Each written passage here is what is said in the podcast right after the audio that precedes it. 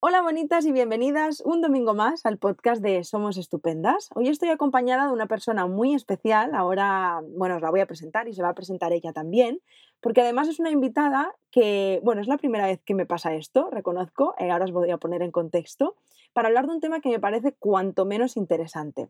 Ella se llama Claudia y, bueno, vamos a hablar sobre la relación que hay con el tema de la ansiedad o cualquier tipo de patología o todo lo relacionado con la salud mental y la medicina. Esa relación que, existe ¿no? de cómo actuamos cuando sentimos ansiedad, depresión o como cuando emocionalmente no nos estamos sintiendo eh, bien, cómo actuamos y cómo actúa la medicina. Así como también eh, hablar de medicación, que es el gran tema y la gran pregunta.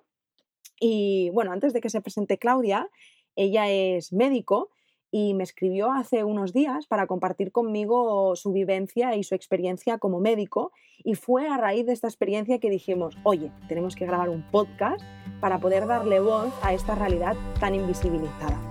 Hola Claudia, bienvenida al podcast. Hola Yaisa.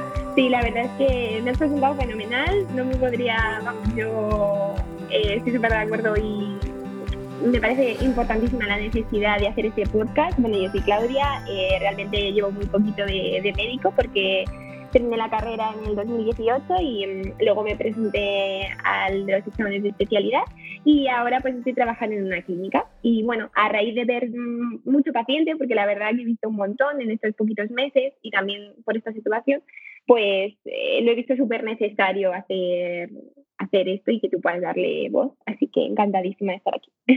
Oh, pues mira, ya te lo decía antes, pero de verdad que gracias a ti, porque me parece un punto muy importante. Desde la salud mental, las psicólogas, los psicólogos, los profesionales de la salud en general, eh, dan mucho la tabarra ¿no? con la importancia de la salud mental, de incluirla dentro de la salud. Y, bueno, el otro día me inventé un lema, igual, yo me lo inventé, igual ya es famoso, ¿eh? pero eh, yo decía, la salud, la salud será integral o no será. O sea, porque al final eh, somos un todo, no podemos eh, trabajar como si el cuerpo fuera una cosa, las emociones y la mente fueran otras, pero yo personalmente, y esto lo digo 100% como paciente, como usuaria, eh, a lo largo de estos años me he dado cuenta de que la medicina no, incluso desde la medicina, no se incluye esta salud mental como algo integral.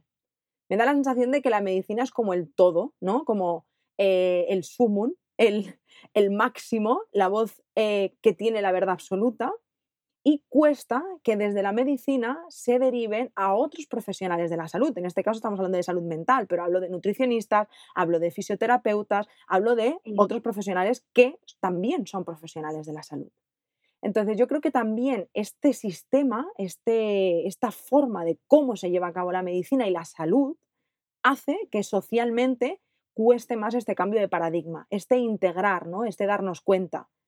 Mm, yo creo incluso que pasa con el, por ejemplo, vas, al ginecólogo y, parece que el ginecólogo tiene la verdad absoluta de todo lo que va relacionado con eh, la, vagina, la vulva, eh, y es como, no, no, que también existen fisiosexólogas, que también existen fisioterapeutas de suelo pélvico. Que, o sea, También existe salud eh, endocrino, salud hormonal, o sea, es que hay mucho más allá y esta parte está muy invisibilizada. Pero bueno, a lo que nosotros nos atañe, que es la salud mental, em, vamos a empezar por el principio. Claudia, cuando tú contactabas con, conmigo, que em, vamos a poner a todas las personas que nos escuchan y que nos ven, ¿no? ¿Qué, es lo que, lo que compartías conmigo, ¿no? Que em, vamos a empezar por ahí. ¿Cuál es la, razón, ¿no? Tu, tu, motivación como médico, el decir, hostia, aquí hay algo que, me está alarmando. Pues mira, básicamente la cantidad de gente que yo de verdad lo desconocía, o sea, yo siempre he tenido, mm, digamos, contacto con psicólogos, yo he ido al psicólogo, mis padres han ido al psicólogo, pero es verdad que no me imaginaba que habría tantísima gente necesitando de terapia, o sea, mm, hasta que llegas a la consulta, ¿no? Y a ver, es lo que te decía, ¿no? Eh, la mitad de, la, de, los pacientes no, porque sería exagerar, pero sí que te digo que un cuarto eh, son pacientes que vienen por medicación, bien ansiolítica, bien antidepresiva. Y el problema que yo veía y por lo que a mí me salta la alarma es porque esta gente no viene a pedirte ansiolíticos porque además hace terapia. No, no, es dame una pastilla porque necesito que esto se calme y quítamelo ya.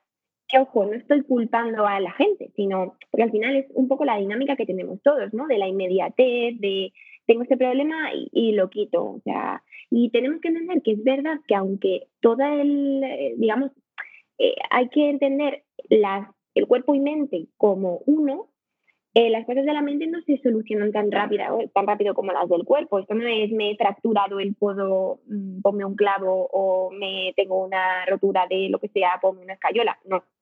Y se me pasa. Esto es un proceso lento, progresivo, que necesita tiempo, tiempo, que es algo que va en contra de nuestra mentalidad de ahora.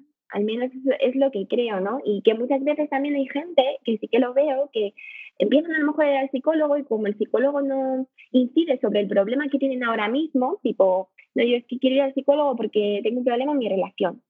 Eh, y el, mi psicólogo no me habla de mi problema en la relación. Ya, pero es que a lo mejor el psicólogo ha considerado que debajo de ese problema, que es como la punta del iceberg, hay otros muchos problemas de, pues, de autoestima, o de la propia seguridad, o de lo que sea, ¿no? Entonces, lento, es un concepto que hay que introducir y por eso básicamente te lo decía, porque realmente me da mucha pena que eso sea así, vaya.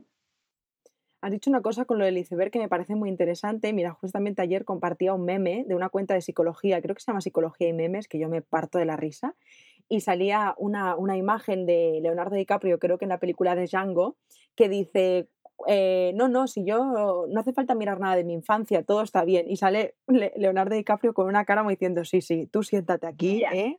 Siéntate.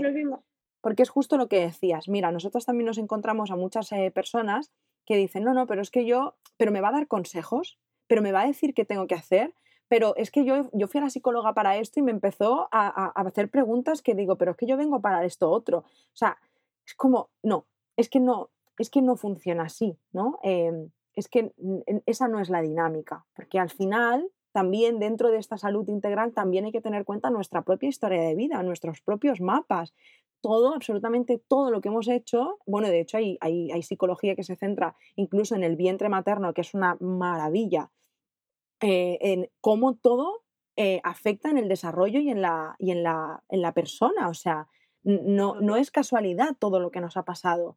Eh, entonces, llegar y resumirlo a una pastilla, hostia, no, ¿eh? eh no, sé ¿No te pasa con los problemas del sueño? Sí, muchísimo. Es lo que más, te diría que lo que más es que no duermo. Mm, es que eh, también ansiedad, pero es verdad que las crisis, crisis gordas de ansiedad me vienen menos, me vienen mucho más eh, tema sueño. Es, yo diría que lo más frecuente. Y claro, el problema de esto también es que la gente, o sea, como que yo veo que hay dos tipos de pacientes, ¿no? Está el paciente que eh, tiene mucho miedo a las pastillas, pero aún así no, no hace por buscar una alternativa, ¿vale? A mí me da miedo las pastillas porque es verdad que hay mucha conciencia social de que esas pastillas pues, pueden generar adicción y tolerancia, que el término de tolerancia, lo explico en un segundín, es sencillamente que em, llega un momento en el que el efecto que te hacía una pastilla, pues ya no te lo hace, necesitas dos para el mismo efecto, ¿no? Tener. Entonces, ¿qué pasa? Que la gente no le pone remedio, o sea, sigue sin dormir bien, tampoco tira de la pastilla porque sabe las, realmente las demoniza, y luego está la otra persona, ¿no? La que haya dado un paso de yo no puedo más, no, no, no aguanto más sin dormir y entonces me voy a la pastilla sin pensar en que hay otra cosa. ¿Qué pasa? Pues que al final hay que tener muy en cuenta que, y yo siempre lo digo, que las pastillas pueden ayudar, pueden ayudar, pero no tienen que ser el único tratamiento y muchísimo menos a largo plazo, porque al final ves gente que lo hay en mucho eh, que, que con pastillas que no se pueden ya quitar, no son capaces de dormir.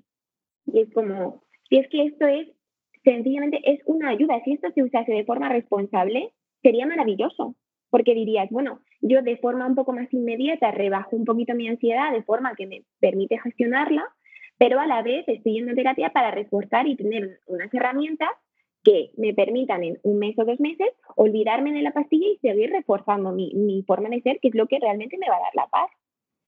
Pero no, no, porque es como, de verdad, mm, vale, sí, sí, quítame, quítame el problema y aparte luego también pasa que, bueno, te cambias de, de, ciudad, ya no tienes tu médico de cabecera, entonces tú sigues diciéndole al siguiente médico que mm, te dan pastillas, entonces el médico te la receta. Bueno, que se hace una película que al final pues te ves cinco años, cuatro años, tres años con pastillas y sin ir al, al asunto, ¿no? Entonces, no, yo soy muy pesada de la consulta, la verdad. Intento, eh, al menos, pues eso, guiar a la gente y ser muy insistente en que la clave está en la terapia.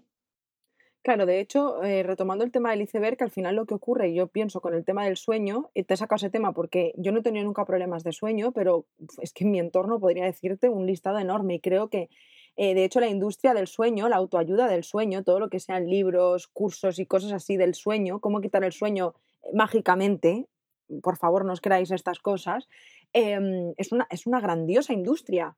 Es una industria enorme, claro está, porque tocan con la sensibilidad de muchísimas personas.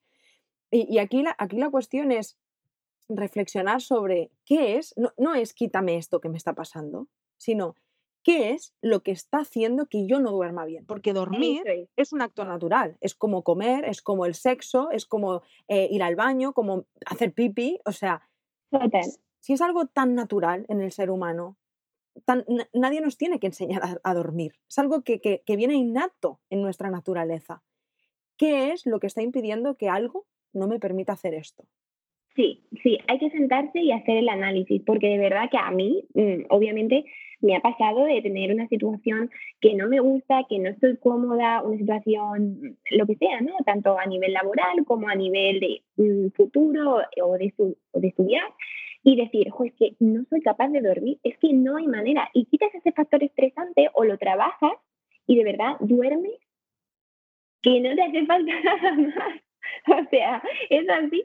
Pero, pero sí, sí, hay que, hay que hacerle caso, igual que hay que hacerle caso a eh, las conductas de ansiedad que nos llevan a, no dormir y por tanto comer más, por ejemplo, por las noches, que eso además a la gente le agobia mucho, es, pues estoy eh, aumentando el peso, porque es que por las noches me entra las ganas, la ansiedad de comer y no duermo bien. Y, pues escúchate, si escúchate, si eso no es algo normal que tú hagas de siempre, es porque algo no está yendo bien. Entonces, para un momento a preguntártelo.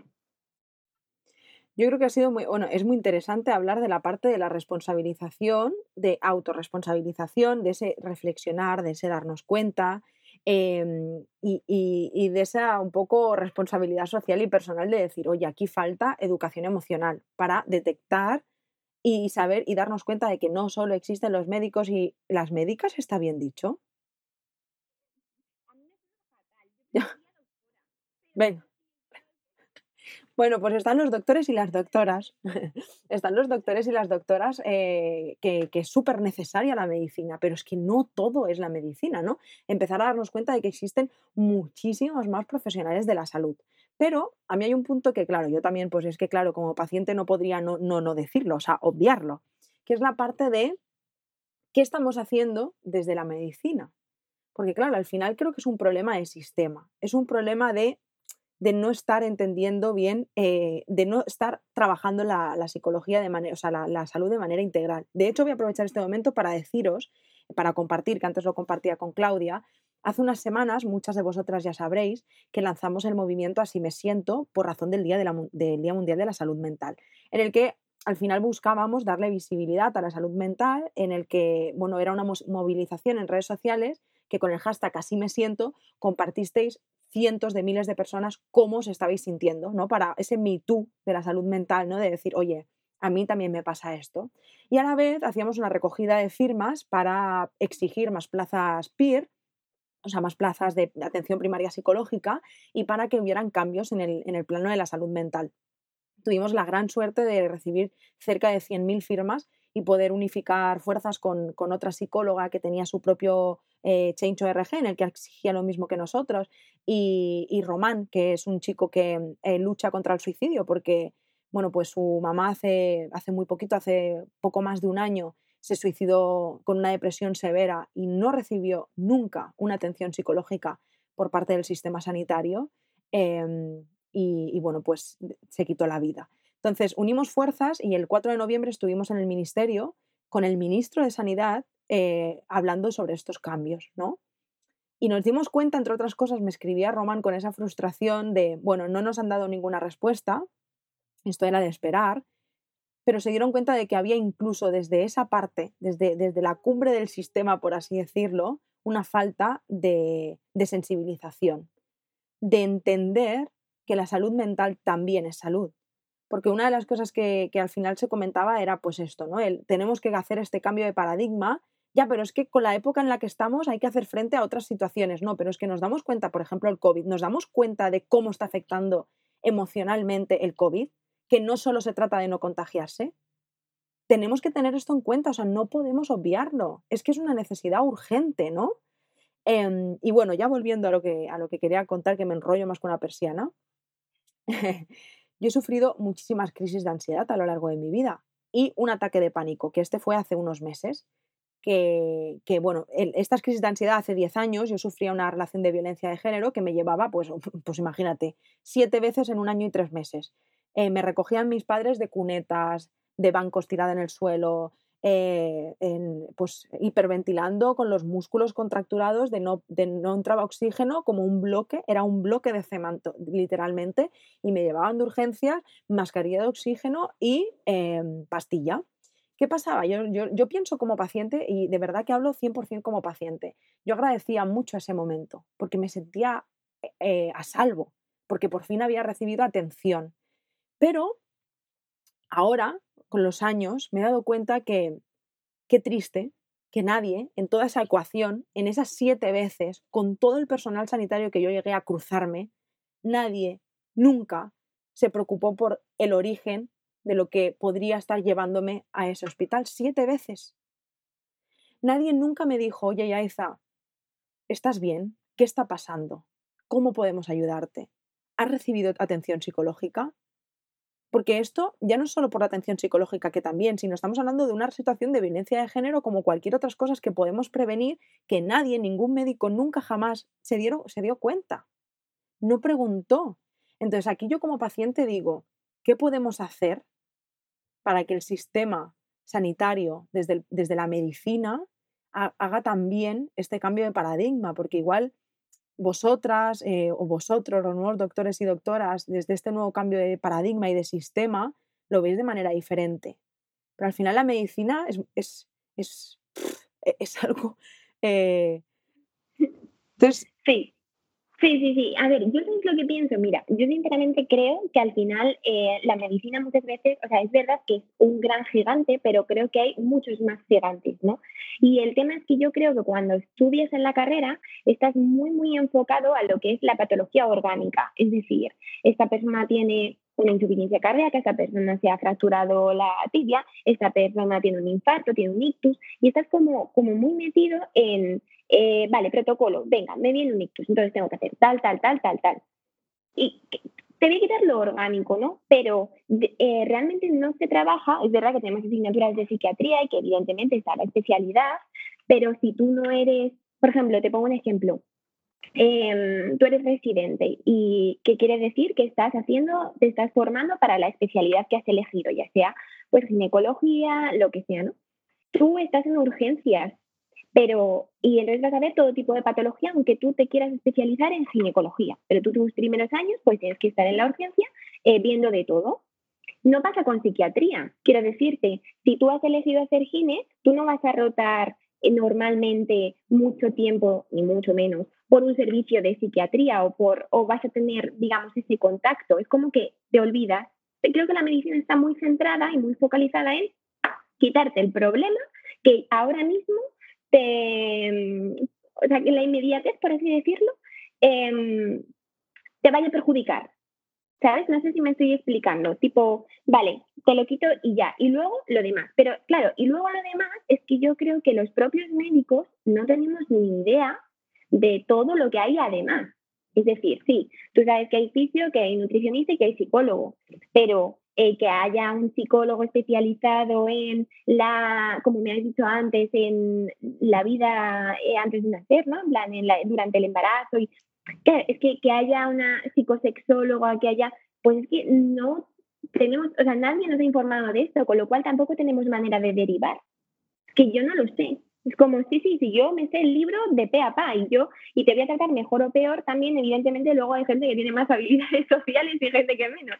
Pero es verdad que, que, joder, no tengo herramientas para decir, vale, sí, yo veo una alteración aquí del tiroides y sé que es el endocrino, pero yo veo una alteración aquí o detecto en 15 minutos de consulta en medicina general o en primaria un problema concreto de esto y yo la derivo al psicólogo, pero no sé a qué, ni a qué tipo de psicólogo, ni, ni una organización bien hecha de eh, psicólogos, pero porque lo desconozco, no porque no lo haya.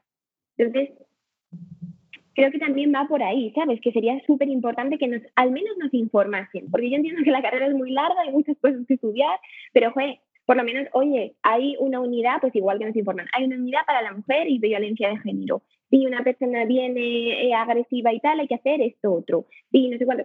Pues de todo, de las posibilidades que hay, porque realmente informar pues tampoco ocupa tanto la cabeza, el conocimiento pues Claudia, mira, yo te lo agradezco un montón porque lo que me estás diciendo me está resonando mucho eh, y, me está haciendo incluso, mientras me lo estás comentando, el, el cómo podemos también desde Somos Estupendas crear algún tipo de dinámica eh, con la medicina para, para que haya eh, este seamos, estemos, eh, seamos como, como hermanos, por así decirlo. El, vale, yo no puedo, pero no te preocupes porque para eso hay un buen profesional que está a mi misma altura. No es que yo que soy médico y luego está el resto de la, de la plebe, ¿no? Que es que además esta idea es como, está como arraigadísima. Eh, mucha gente además la perpetúa. Yo, haciendo un inciso, he trabajado en, ahora con el COVID en, en una residencia de personas mayores y, y yo notaba cómo es que es un trato o sea, es como que viene el médico. Y es que es así, eso, y me da una vergüenza porque yo pienso, vamos a ver, yo soy una persona totalmente normal que ha querido, ha tenido un objetivo que se ha puesto a ello como, como la enfermera, como la fisio, como, mm, ¿me entiendes?, la auxiliar, o sea, de verdad, y es como, eh, me da una vergüenza, es que además creo que es algo que hay que cambiar radicalmente. Somos personas, aprendemos de lo nuestro y tenemos un montón de lagunas de otros muchísimos temas. ¿Es así? Uy, se me mueve el micro. Además, fíjate, no, estaba, es que estaba diciendo que es que es tal cual como tú lo dices. De hecho, incluso tengo un poco esa sensación de que, no, no, tú ves al médico, no hagas caso de nadie más. ¿Sabes? En plan, lo que te diga la nutricionista, el otro, no, no, no, no, no. Tú al médico. Al médico pero es que no, es que el médico no puede saberlo todo. Totalmente, totalmente. sí, sí, es que es así. Es que, mira, perdona, me estoy apuntando notas que quería decirte, porque si me pongo a hablar de una cosa se me olvidan todas. Mira, qué interesante, Claudia, cuando has dicho lo de que en la medicina se trabaja el cuerpo desde solo organismo y rápido. Vamos a curar, acción, hay que operar, hay que lo que sea, pero por favor que sea rápido.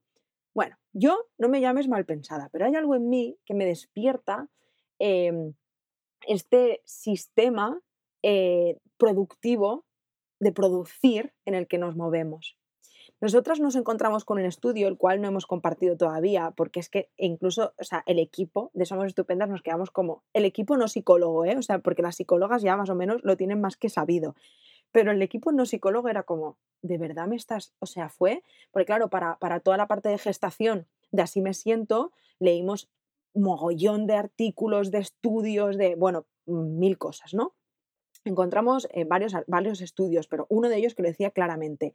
Eh, no voy a poner palabras textuales del estudio, a pesar de que lo voy a dejar como referencia en, eh, los, en la descripción para que lo podáis conocer, pero básicamente lo que ocurre es eh, desde, la salud pública, ¿vale? Para que nos entendamos.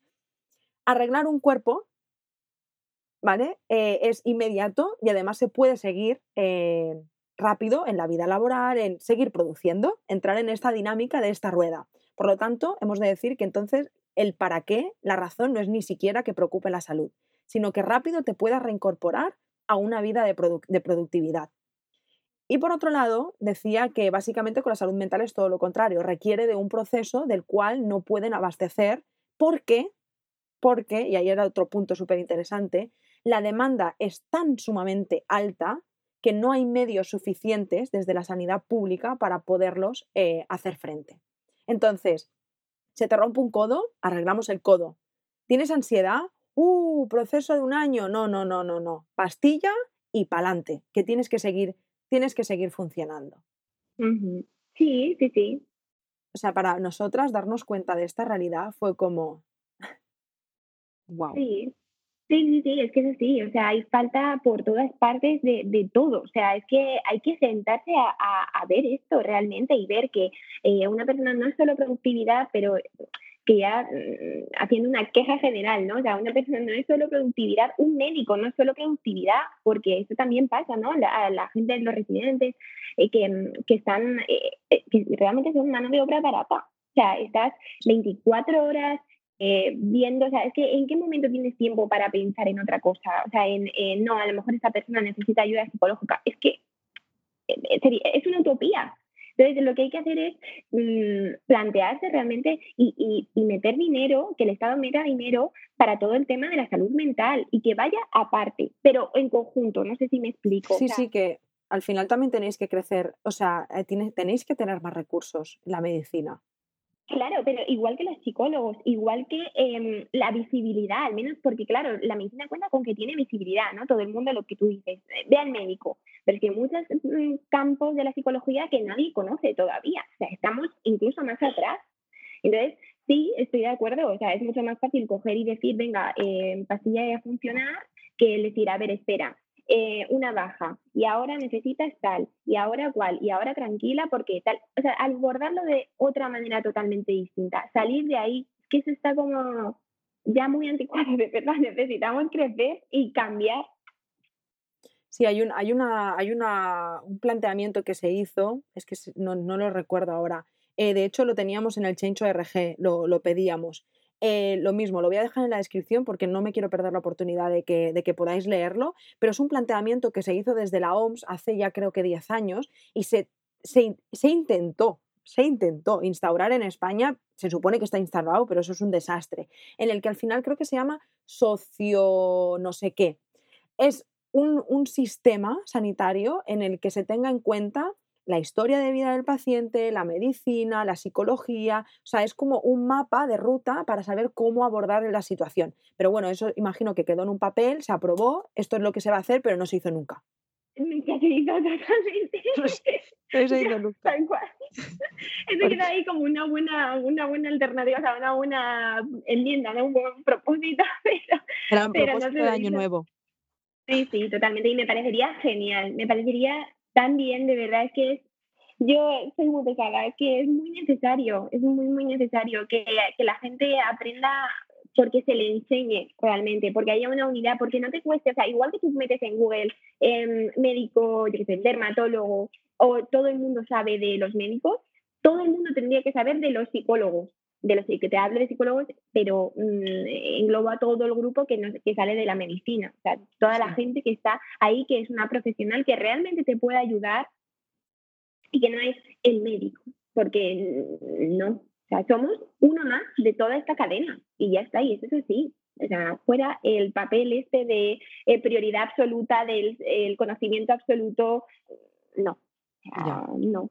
No porque nos teníamos que tirar realmente toda la vida aprendiendo de todas las cosas y es que eso no, eso no existe y además no es necesario porque ya hay otras personas que se especializan, ¿no? O sea, uno no puede ser especialista de todo. Claro, totalmente. Totalmente. Vale, pues venga, ya para terminar, Claudia, creo que esto es un tema muy importante en los tiempos que están corriendo, no lo podemos dejar pasar, que es COVID.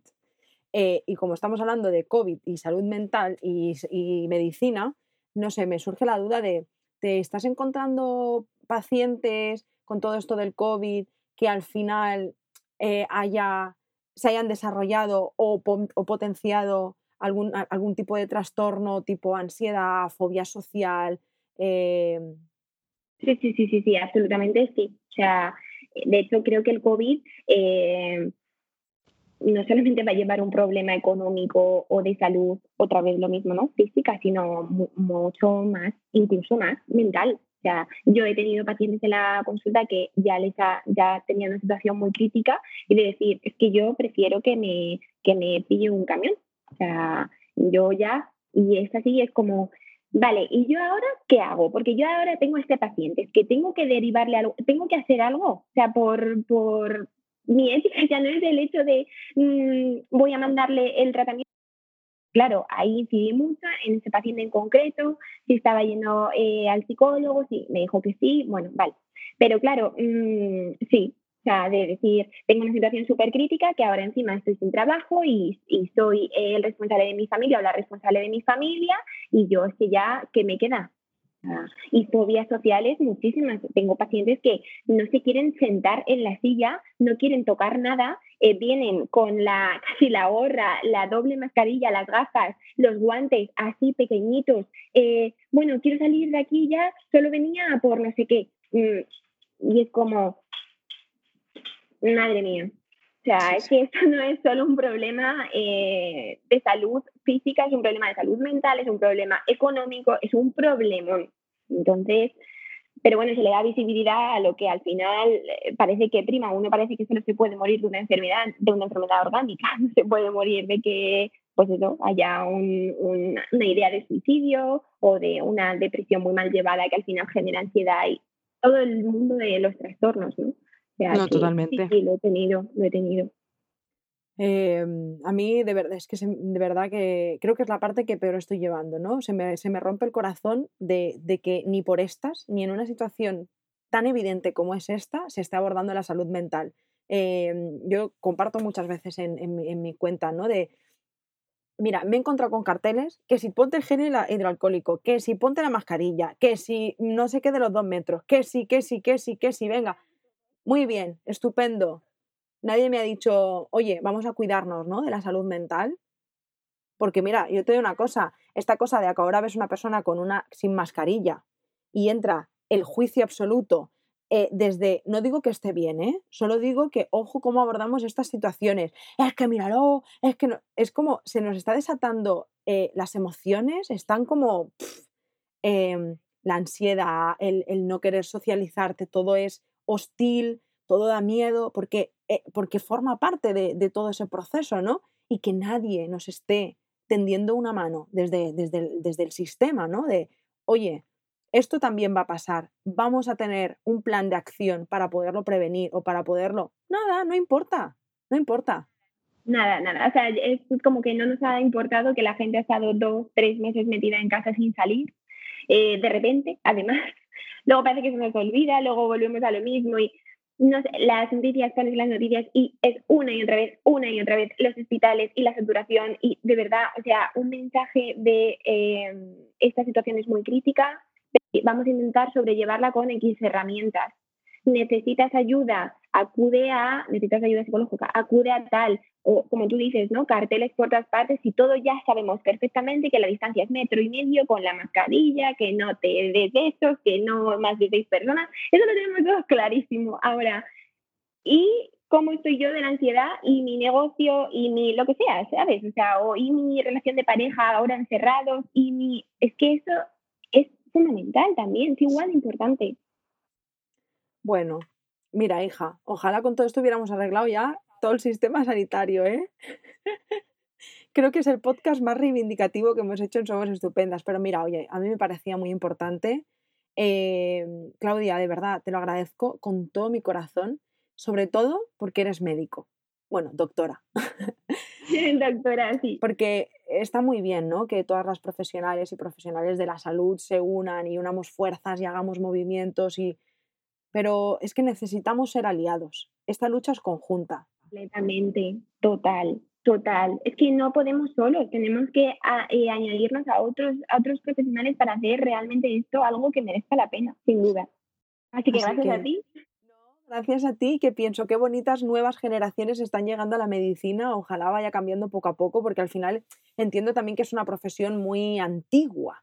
O sea, lleva muchos años y yo creo que la carrera en sí mismo es como muy, metodología del 1600, ¿no?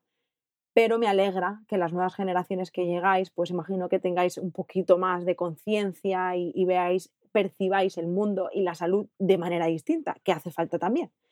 un cambio de aire. Un cambio de aires. Y yo, oye, me voy a poner a pensar de qué manera podríamos hacer algo.